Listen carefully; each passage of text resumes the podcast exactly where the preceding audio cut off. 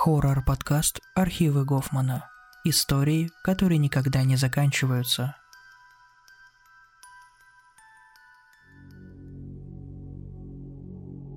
Раз уж пошел разговор о деревенской крепоте, вброшу свою прохладную. Она уже была записана мною где-то в другом треде, когда-то давно. Но тут она вроде тоже в тему, так что слушайте. Случилось это, когда мне было года четыре или пять. Гостила я летом у бабушки с дедушкой в деревне, как водится. Сразу скажу, что мои бабка с дедом не отличались особой набожностью, во всякую нечисть не верили. По крайней мере, я такого не замечала никогда. Дом наш старый, большой, строился он в несколько этапов. Сначала была только одна комната и кухня, но постепенно дом расширили. Сейчас там три комнаты.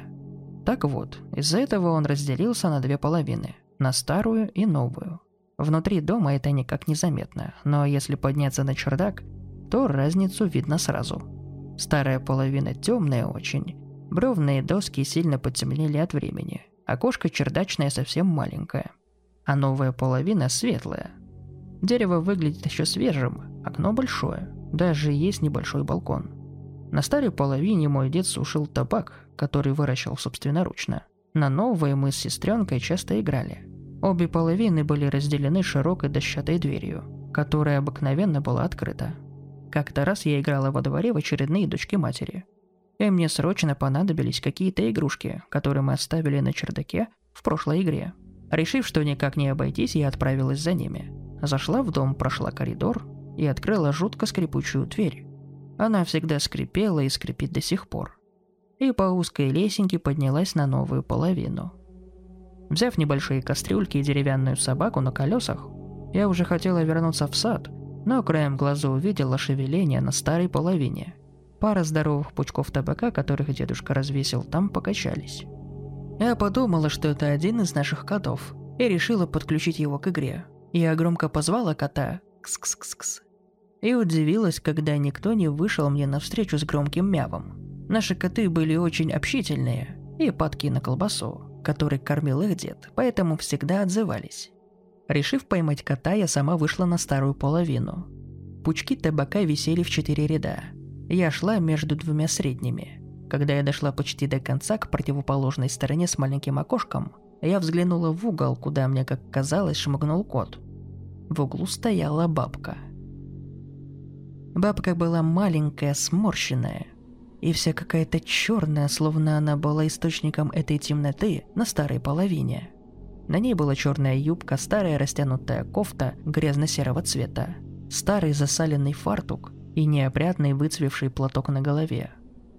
Бабка молчала, просто стояла и смотрела на меня. Затем поманила меня крючковатым пальцем, шевеля при этом сморщенными губами. И все так же смотрела, не моргая – Несколько мгновений я просто стояла и смотрела на нее, не смея пошевелиться. Но потом все-таки расплакалась, закричала и побежала на новую половину. По пути споткнулась обо что-то, упала лицом вниз и так и осталась рыдать. В это время на мой крик пришел дед. Схватил меня, спросил, что случилось. На что я просто тыкала пальцем в старую половину и повторяла что-то вроде «Бабка черная, бабка!» Дед со мной на руках пошел проверить. Конечно, никого там не было. Когда мы спустились вниз, он рассказал бабушке. Однако потом при родителях они этот случай не вспоминали. А когда я рассказала сама, дед как-то очень быстро сменил тему. Сказал, что у меня просто был страшный сон. Не знаю, как эта бабка попала к нам на чердак. Дверь на чердаке открывается с жутким скрипом. Ее слышно по всему дому, да и когда ходишь по чердаку, в доме очень четко слышно шаги.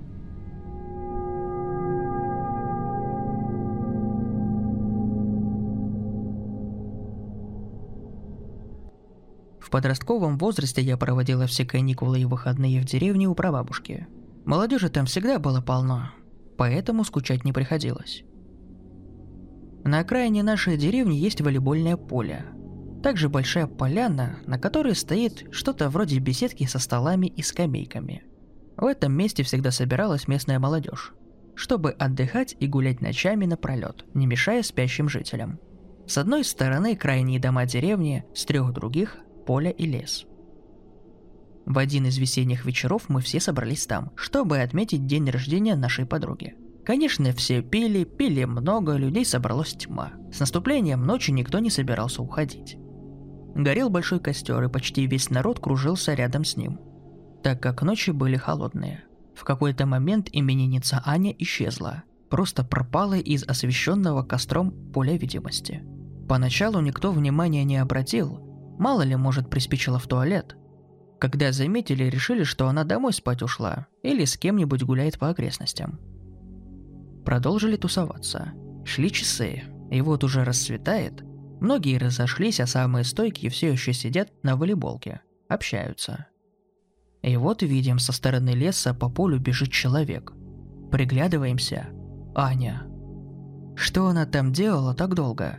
С ее ухода прошло часа четыре, не меньше. Но самое ужасное обнаружилось, когда она добежала до нас – Вся ее шея, грудь, живот и руки были залиты спекшейся кровью и какими-то сгустками вперемешку с грязью, иголками и прочей лесной трухой. Отвратительное зрелище. Сама вся дрожит от холода, бьется в истерике, по виду пьяная в хлам.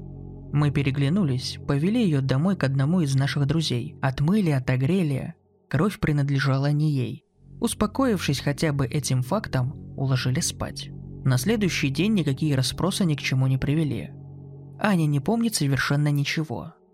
Последнее ее воспоминание относилось к тому времени, когда все были все еще относительно трезвые. То есть пропала она, будучи уже невменяемой. Так и осталась эта история для всех загадкой. Что с ней произошло в лесу, чья была кровь, никто не узнал. Как никто и не узнал, действительно ли она ничего не помнит или по каким-то причинам не захотела с нами делиться – и эта неизвестность, на мой взгляд, самая страшная, еще долго будоражила наши умы.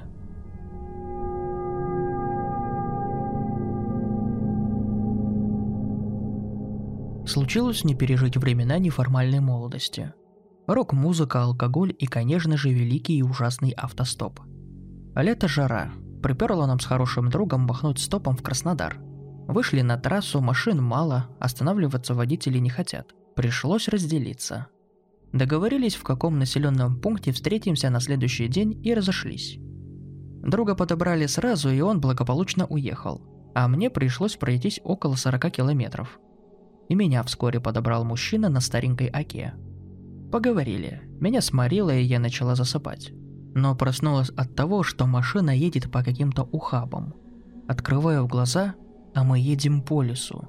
Господи, как же я испугалась. Кричала, но водитель не собирался останавливаться. Решила прыгать, но тут машина заглохла. Я просто выскочила в лес и долго бежала, не оборачиваясь. Как мне было страшно, словами не передать. Было уже темно, когда я поняла, что дико устала. Но нужно было выйти на трассу, чтобы понять, где я нахожусь. Слышу хруст сзади, как будто за мной идут. Страх снова охватил да так, что было ощущение, что волосы на голове шевелятся. Девушка, потерялись!» «Слава богам, бабушка, божий одуванчик!» Сказала мне, как идти, но и сказала, чтобы я была осторожна, так как белая по ночам ходит. Господи, трасса, как же я была счастлива. И путь, что ночевать придется на остановке у какой-то деревушки, главное живая. Но не тут-то было. Просыпаюсь я ночью от дикого холода. Вся продрогла, открываю глаза и вижу женщину. Обыкновенная с темными волосами стоит, улыбается, а сама как-то светится и прозрачная. Смотрела я на нее несколько секунд, а потом я даже не поняла, как уснула. Разбудили меня дачники. Обсуждали, что утром грибники нашли старую оку в лесу, а в ней был мертвый мужчина с перекошенным от ужаса лицом.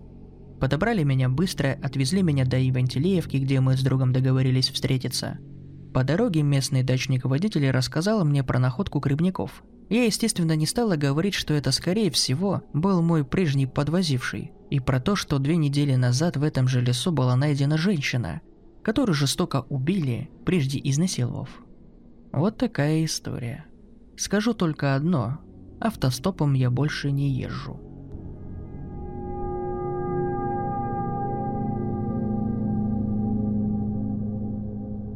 Представьте себе, что вы находитесь ночью в половине очень старого деревенского дома.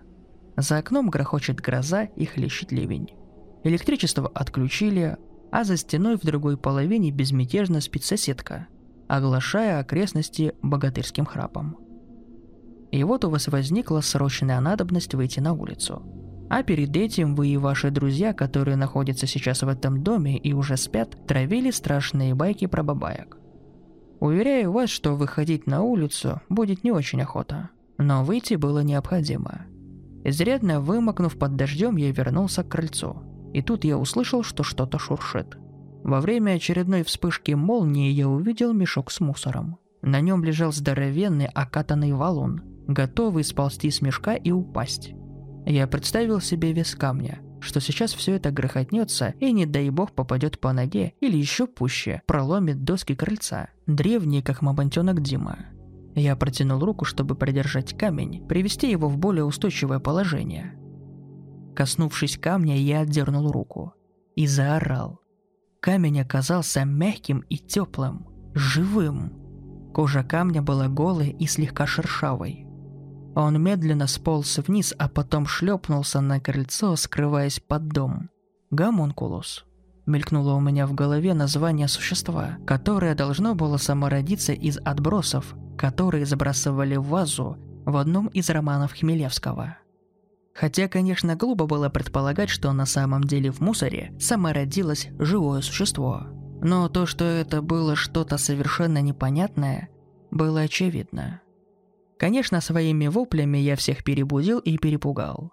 Все жуткие истории, рассказанные перед сном, всплыли в мозгах друзей. И те в состоянии нервного шока выскочили на крыльцо.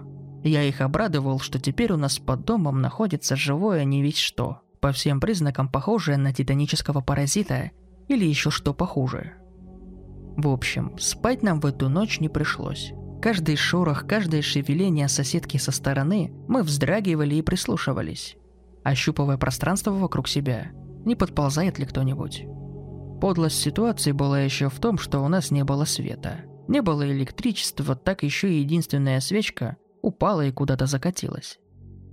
А со спичками и зажигалкой много не осветишь. Так что у нас было явственное ощущение, что мы окружены этими непонятными существами. На утро все стало ясно. Гомункулус оказался под крыльцом и никуда не уползал, как мне показалось.